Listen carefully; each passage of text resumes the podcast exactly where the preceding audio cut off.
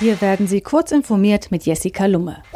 Kaspersky, Kaspersky Virenschutz gefährdet Privatsphäre der Nutzer. Wer die Antivirensoftware von Kaspersky nutzt, erwartet Sicherheit und Datenschutz.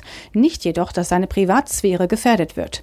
Doch durch ein Datenleck konnten Dritte die Nutzer der Kaspersky-Software jahrelang beim Surfen ausspionieren, sogar im Inkognito-Modus des Browsers.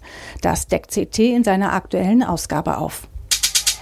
PSD2 Handel sorgt sich um kleine Online-Händler wegen neuer Bezahlregeln.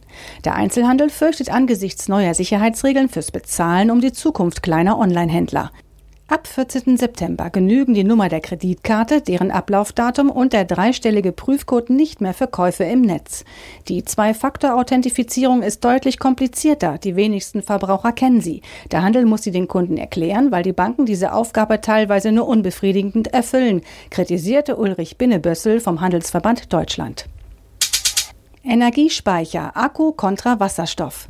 Die Batterie schien das Rennen gemacht zu haben. Wasserstoff hingegen war bisher eine der enttäuschten Hoffnungen für saubere Energie. Doch nun steht das Gas vor einem unerwarteten Comeback, wie das Magazin Technology Review in seiner aktuellen Ausgabe schreibt. Wir wollen in der Wasserstofftechnik die Nummer eins in der Welt werden, verkündet Wirtschaftsminister Peter Altmaier.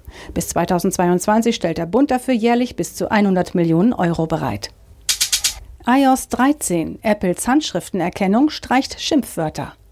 In iOS 13 respektive iPadOS soll Apples Handschriftenerkennung bestimmte Wörter offensichtlich automatisch ausblenden.